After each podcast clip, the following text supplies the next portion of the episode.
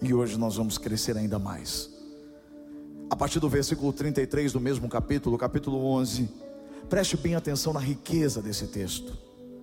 O texto diz: Os quais, pela fé, conquistaram reinos, praticaram a justiça, alcançaram o cumprimento de promessas, fecharam a boca de leões, apagaram o poder do fogo e escaparam do fio da espada. Da fraqueza tiraram força, tornaram-se poderosos na batalha e puseram em fuga exércitos estrangeiros. Houve mulheres que, pela ressurreição, tiveram de volta os seus mortos. Uns foram torturados e recusaram ser libertados para poderem alcançar uma ressurreição superior. Outros enfrentaram zombaria e açoites. Outros ainda foram acorrentados e colocados na prisão, apedrejados, cerrados ao meio, postos à prova, mortos ao fio da espada. Andaram errantes, vestidos de pele de ovelhas e de cabras, necessitados, afligidos e maltratados. O mundo não era digno deles. Vagaram pelos desertos e montes, pelas cavernas e grutas. Uau! Esse texto é muito forte porque ele traz um contraste muito importante. Esse texto nos mostra um detalhe fundamental da fé, e é tão importante nós entendermos isso. Esse detalhe não pode ser negligenciado, caso contrário, a balança vai ser descompensada. O que eu estou dizendo é que a fé, de uma forma bem simples, você precisa entender o que eu vou dizer agora. A fé ela é eficaz em diferentes situações da vida. A fé é a mesma, mas ela pode agir em situações diferentes. É o que chamamos de multiforme. A Bíblia diz que Deus tem uma graça multiforme, tem uma sabedoria multiforme, mas de forma implícita, esse texto que nós lemos também mostra que a fé é multiforme, ela pode atuar e trabalhar em diversas áreas. Pela fé, por exemplo, enxergamos nesse texto que pessoas diferentes, que viveram em tempos diferentes, experimentaram o poder de Deus de forma diferente. A fé é a mesma mas ela age de forma diferente. O texto começa dizendo que pela fé, esses homens e essas mulheres alcançaram a promessa, conquistaram. Uau! O texto começa com um up, dizendo que pela fé é possível conquistar. Isso é demais, isso é verdade absoluta. Os exemplos da Bíblia mostram isso. Mas eu não estou dizendo simplesmente de uma conquista pessoal, como muitas vezes um evangelho adulterado tem colocado no coração das pessoas, que acabam procurando a fé para conquistas próprias. Eu estou falando de uma conquista muito mais ampla, eu estou falando de uma conquista de reino, uma conquista que chega em nós, mas não para em nós, ela vai além de nós, ela abençoa outras vidas é o que aconteceu com Josué, quando ele conquista a primeira cidade com o povo, quando eles dão voltas e voltas no muro e o muro pá, cai. Então eles conquistam Jericó, e ali reinos foram conquistados para o Senhor. Claro que o povo usufruiu, mas era o nome de Deus que estava sendo glorificado, porque a presença de Deus estava com eles, sobretudo a promessa que Deus tinha feito para Abraão estava sendo cumprida. O que eu quero dizer para você é que pela fé nós vamos além, nós vamos conquistar reino do Senhor nessa cidade. A fé é a mesma. Eu quero te chamar a atenção para uma coisa. Hoje de manhã, uma pessoa me, me, me indagou, ela está passando por um problema. E eu disse para ela: Sabe quando você foi liberta pela fé? Ela disse sim. Eu disse: É essa mesma fé que vai atuar neste problema que você está enxergando como tão grande e vai te livrar desse problema. Porque a fé é a mesma. A mesma fé que Davi precisou para vencer o urso e o leão que ameaçavam as ovelhas do seu pai, foi a fé que ele usou para vencer o filisteu gigante Golias. Essa mesma fé foi usada para ele vencer tantos outros inimigos e conquistar reinos, inclusive Jerusalém, a cidade fortificada, a cidade de Davi. Ele usou essa fé para vencer ele mesmo depois que ele caiu no pecado. Perceba, a fé ela atua em diferentes épocas da nossa vida, em diferentes momentos e diferentes situações, mas a fé é a mesma. Nós vimos agora há pouco o vídeo da igreja, só que a mesma fé que nós temos aplicado nessa nova igreja é a fé que começamos a igreja quatro anos atrás, quando Deus colocou no meu coração e no coração de Viviane. Começamos a igreja com 10, 20 pessoas. O princípio é o mesmo, é a mesma fé que nós usamos para adquirir as 100 cadeiras, nós estamos utilizando agora para as 1500. O som pequeno que a gente começou, a fé é a mesma para esse som super potente para esse novo tempo.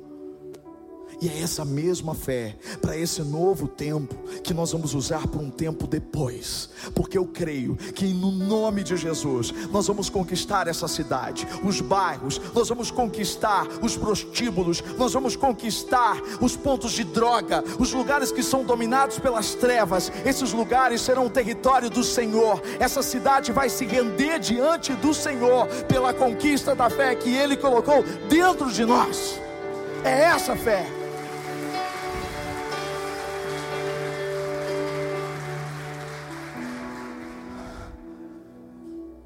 Fé que, que nos faz conquistar através daquilo que Ele colocou dentro de nós,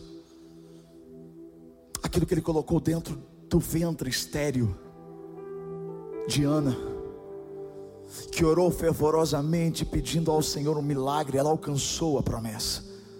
Ela conquistou o filho, mas ela entregou esse filho ao Senhor, Samuel, o profeta, o juiz um homem importante no tempo de Israel. O que eu quero dizer é que é o que Deus faz em nós, que precisa ser multiplicado, que precisa alcançar outras pessoas. Essa é a fé que conquista. É por isso que esse texto começa falando sobre conquista, mas não para aí. E aí a gente entende mais uma vez que a fé atua em diversas áreas. Ele começa falando de homens e mulheres que conquistaram, mas na sequência ele vem para um outro patamar, dizendo de homens e mulheres que alcançaram livramentos no Senhor. Você precisa entender isso. A fé não é apenas para conquistar. A fé também nos traz livramentos. E olha que livramento o texto diz: pela fé fecharam a boca de leões apagaram o poder do fogo e escaparam do fio da espada. Isso é livramento, é livramento demais.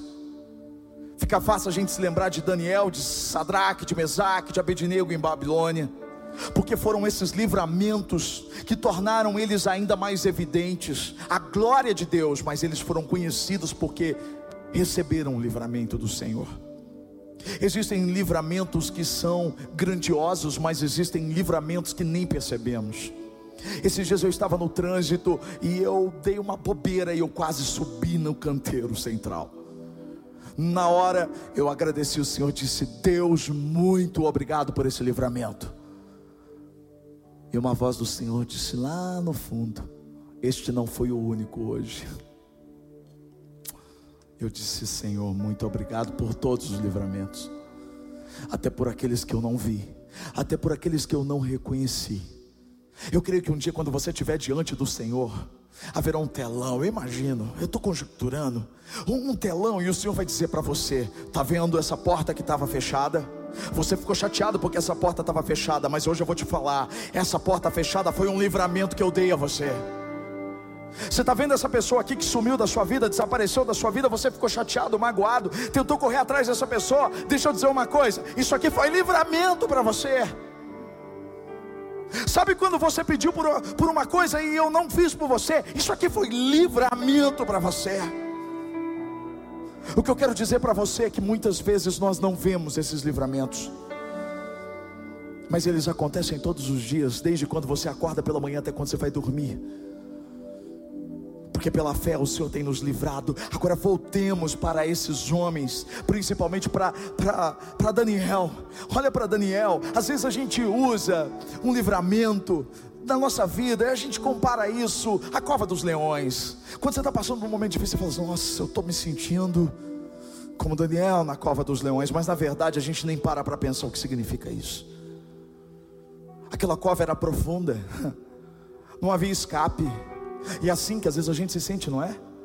Parece que a gente está numa cova profunda, escura, onde a gente não vê saída, não vê como a gente sair daquele lugar. Mas o pior do que isso, Daniel estava apenas numa cova escura, profunda, sem saída, ele estava cercado de leões. O leão era o, animado, o animal mais temido daquela época. Você sabia que o leão tem 30 dentes afiadíssimos de 6 centímetros cada? Que os dentes do leão são capazes de rasgar animais,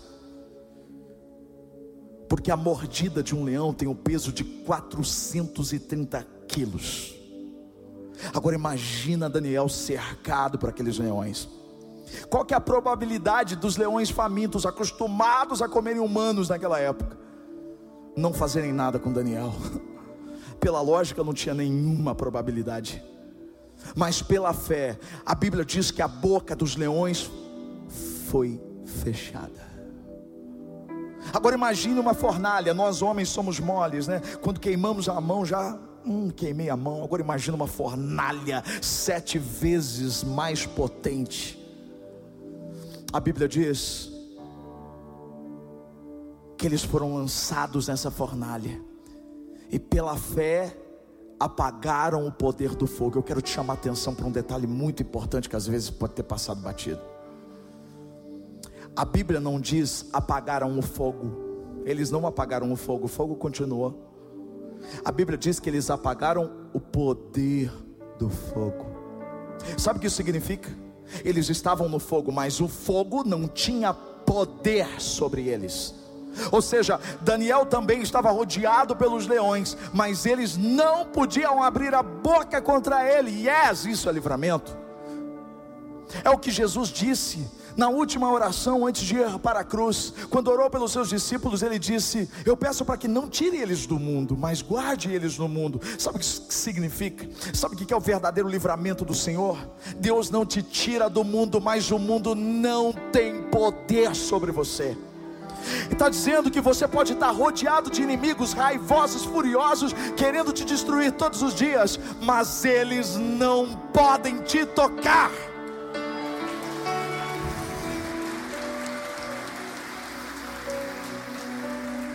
Uau!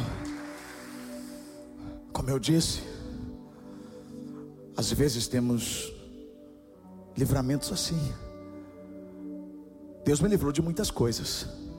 Quando eu olho para a minha vida, enquanto eu pensava a respeito desse sermão, o Senhor falava comigo e eu me lembrei, poxa, eu agradeci a Ele porque Ele me libertou, Ele me livrou, Ele me deu livramento da idolatria, porque eu nasci numa família que adorava deuses completamente falsos. Uma família enganada, mas que foi salva e remida pelo sangue de Jesus. Deus me deu livramento do alcoolismo, porque eu estava seguindo o mesmo caminho que o meu pai estava, não está mais. Mas eu me lembrei de um livramento como esse, da cova dos leões, como a fornalha. Eu nunca contei isso, hoje foi a primeira vez. Eu tinha 10 anos de idade. Minha irmã, seis. A irmã mais nova não foi. Eu, meu pai, minha mãe e a minha irmã, com a família do meu pai, nós fomos a, um, a uma festa. Uma festa numa área rural. Era para ser uma festa. Mas não terminou como festa. Infelizmente as pessoas ali não conheciam Jesus todas estavam bêbadas. E quando nós estávamos, estávamos nos preparando para voltar para casa, estávamos num ônibus que foi levar a família. Começou uma briga. Uma pessoa começou a espancar as outras, inclusive pessoas da minha família. E esse agressor estava com uma faca, um canivete. E ele cortou o pescoço de alguém. Só que esse alguém estava armado. E o que estava ruim ficou pior. Ele sacou o revólver do meu lado. Uma criança de 10 anos. A gente via tudo. E ele atirou sobre aquele homem. Eu vi aquele homem morrer.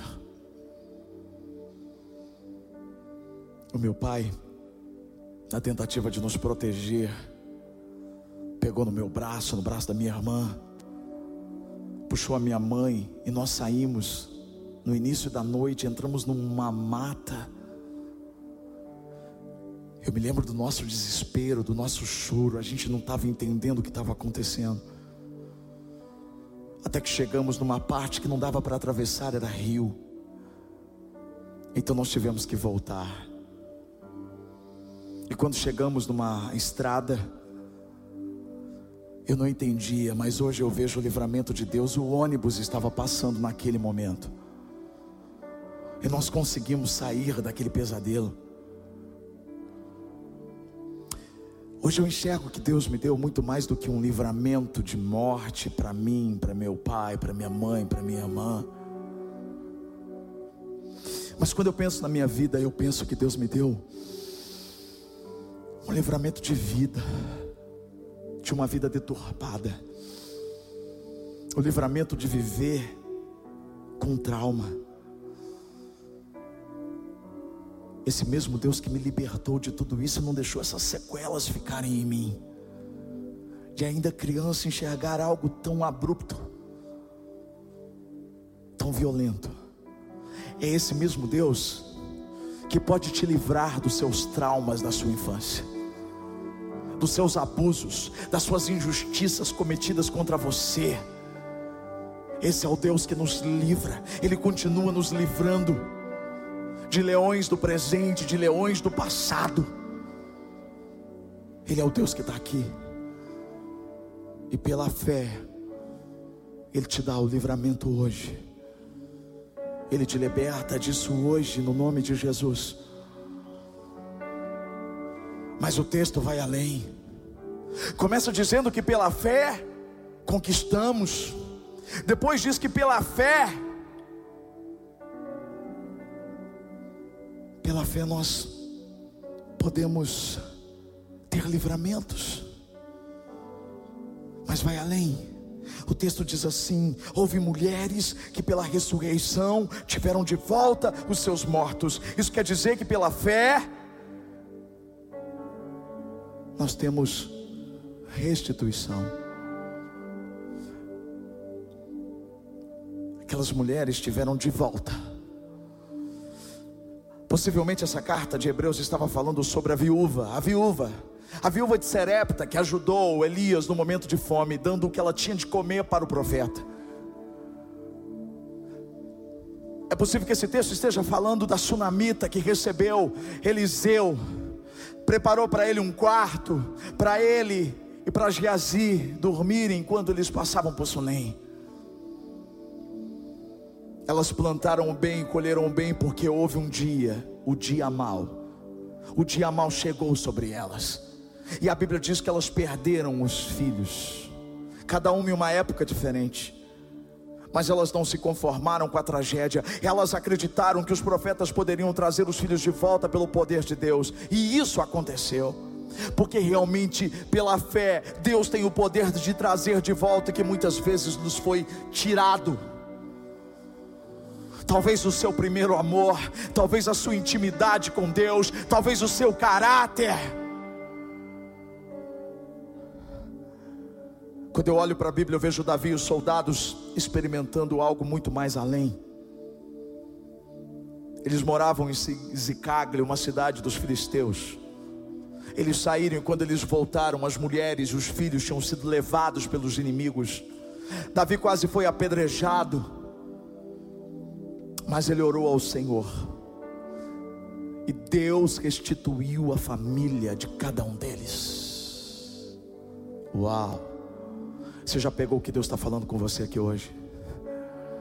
Talvez você tenha perdido a sua família, talvez você perdeu pessoas importantes, e talvez essas pessoas estejam nas mãos do inimigo agora, mas pela fé no nome de Jesus, o Senhor é o Deus de restituição, Ele tira essas pessoas das garras de Satanás e traz de volta para as mãos dEle. A maior restituição pela fé vem através de Jesus. Eu não estou falando de restituição que muitas vezes é pregado pelo um evangelho falso. Eu estou falando de restituição daquilo que é eterno.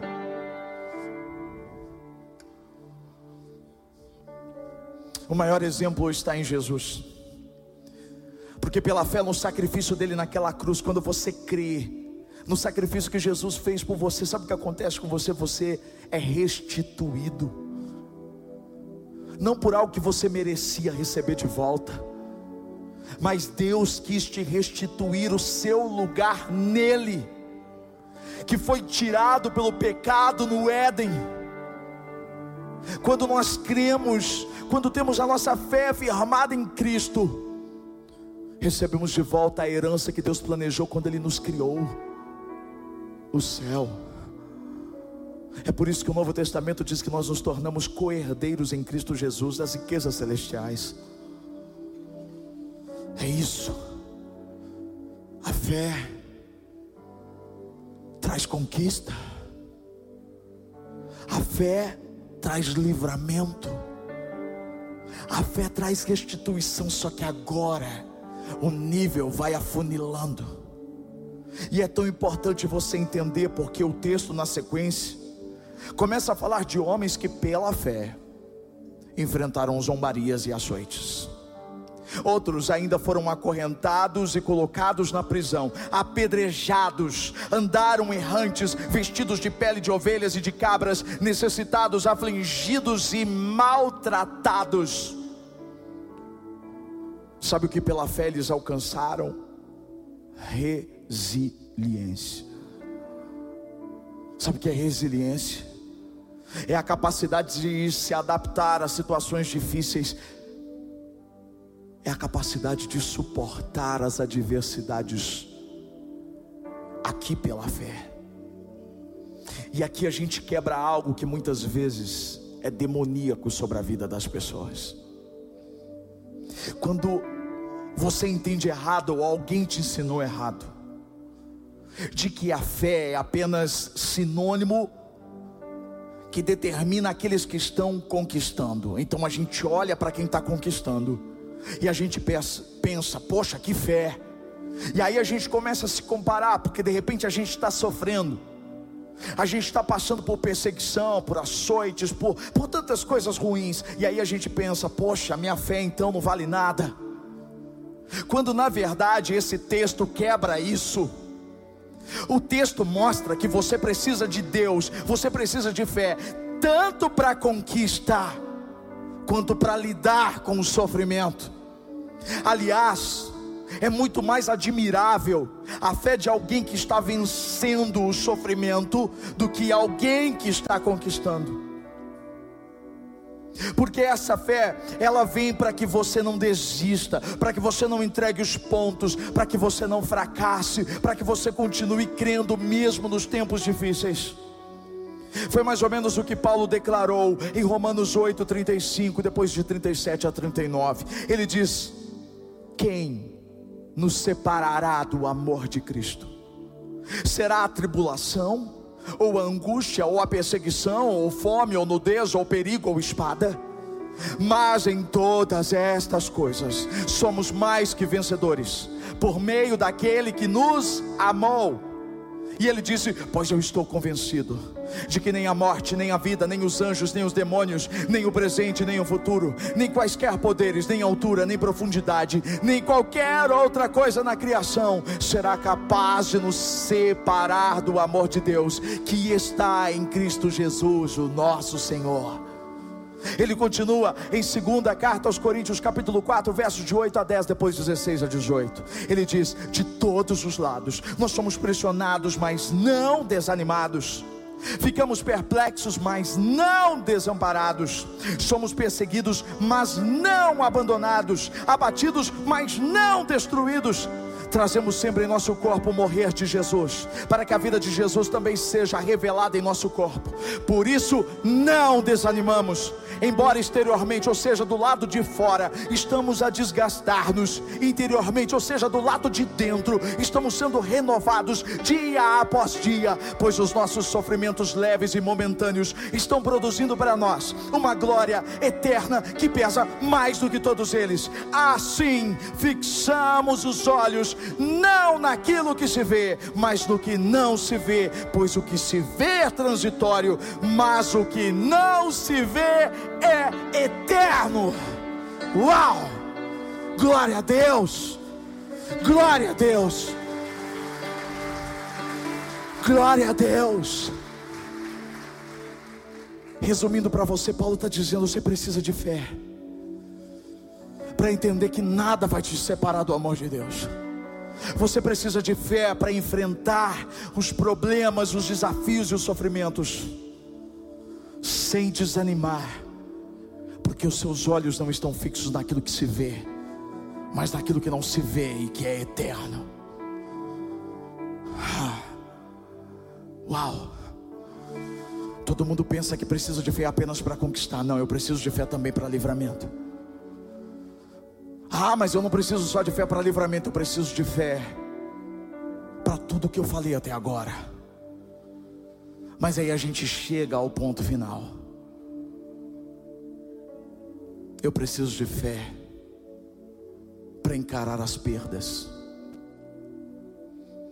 O texto, ele traz um contraste. Ele está colocando pessoas dentro de um mesmo de um mesmo padrão. Mas essas pessoas estão vivendo situações difíceis, outras estão vivendo conquistas, outras cerradas ao meio, foram torturadas, e diz o texto, recusaram ser libertadas. Peraí, recusaram Quer dizer que elas tiveram uma opção e elas recusaram a ser libertadas. Por quê?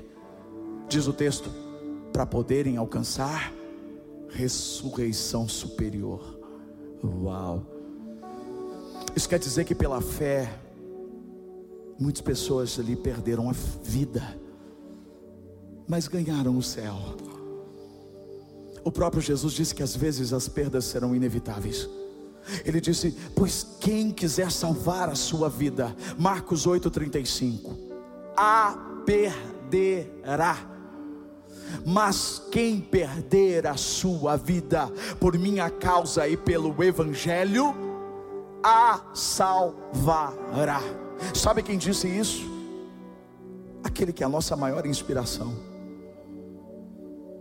E quando você olha para Jesus, você entende as perdas de um uma perspectiva diferente. As pessoas olhavam para ele na cruz e pensavam: acabou, ele perdeu. Ele perdeu, esse aí não é o filho de Deus. E Jesus, ali nos seus últimos segundos, ele suspira e entrega o Espírito ao Pai. E eles pensam: ele não era o filho de Deus.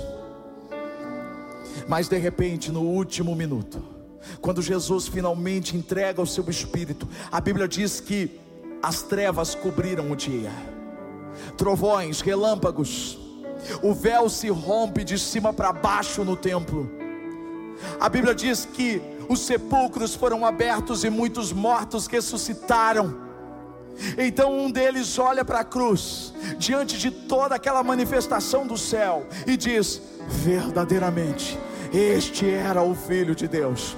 Três dias depois, o sepulcro não pôde detê-lo. Ah, queridos, todos olhavam para a cruz e pensavam: ele perdeu. Ah, mas ele não estava mais na cruz, ele estava num trono. Jesus não perdeu, Jesus ganhou o céu. Jesus ganhou o governo sobre terra, sobre todos os mundos, porque ele é o Senhor absoluto, ele é o Rei e ele recebeu um nome que está acima de todo nome nome que todo joelho terá que se dobrar e toda língua terá que confessar que Ele é o Senhor, para a glória de Deus Pai.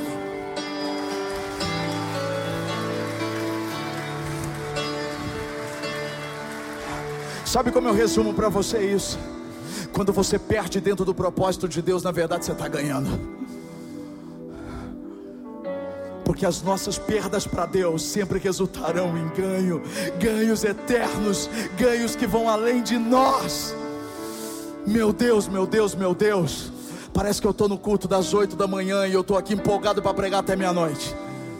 Sabe por quê, querido? Porque não tem como eu falar dessas verdades e o meu coração não acelerar. Não tem como minhas pernas não tremerem diante dessa verdade. É a fé.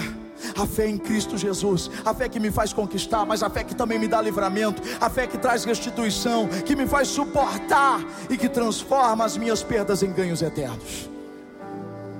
É essa fé que está aqui, disponível como um presente para você, um presente do Senhor, do seu Pai. Fecha os seus olhos agora, abre o seu coração para Ele. Eu não sei qual é o momento que você está vivendo. Eu não sei se é um momento de conquista, eu não sei se é um momento de livramento, eu não sei se é um momento que você precisa de restituição. Talvez seja um momento de sofrimento e você precisa suportar, talvez seja um momento de perdas. Talvez seja tudo isso ao mesmo tempo. De uma coisa eu sei. O princípio da fé é o mesmo porque as situações podem mudar, mas a fé não muda porque ela está firmada num Deus que não muda. A nossa fé não está pautada em homens, não está pautada em circunstâncias. A nossa fé está pautada no Senhor. E é a Ti que nós entregamos a nossa vida agora, Senhor. Ouve a oração dos teus filhos agora. Aqueles que estão clamando, alguns pedindo perdão pelos seus erros outros agradecendo. Eu sei que o Senhor pode ouvir todas as orações ao mesmo tempo. Eu intercedo agora por todos eles, para que a fé seja aprimorada, que entendamos o princípio da, da fé que é multiforme, a mesma fé que o Senhor colocou dentro de nós lá dentro, lá dentro do nosso coração, lá atrás, é a mesma fé que nós precisamos para vencer as batalhas de hoje e as guerras futuras. Obrigado por essa palavra, Senhor. Obrigado, Jesus, porque tu és a nossa inspiração.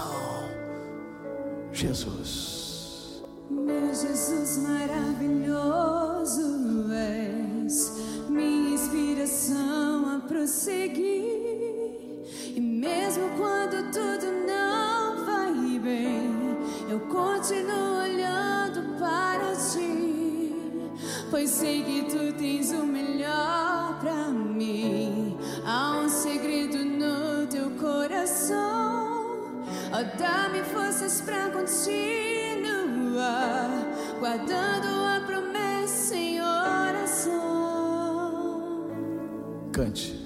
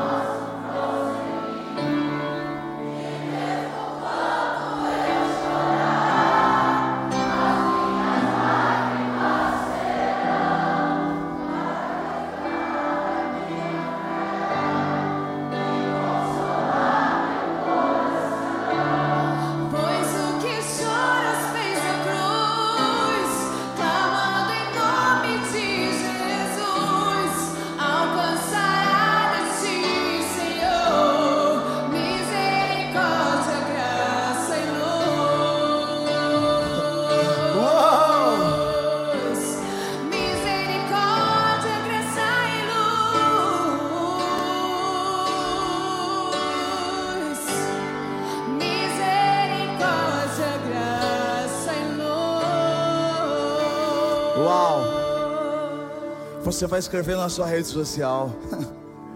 Jesus é a minha maior inspiração. Ele me deu fé diante de todas as situações. Ele me deu fé diante de todas as situações.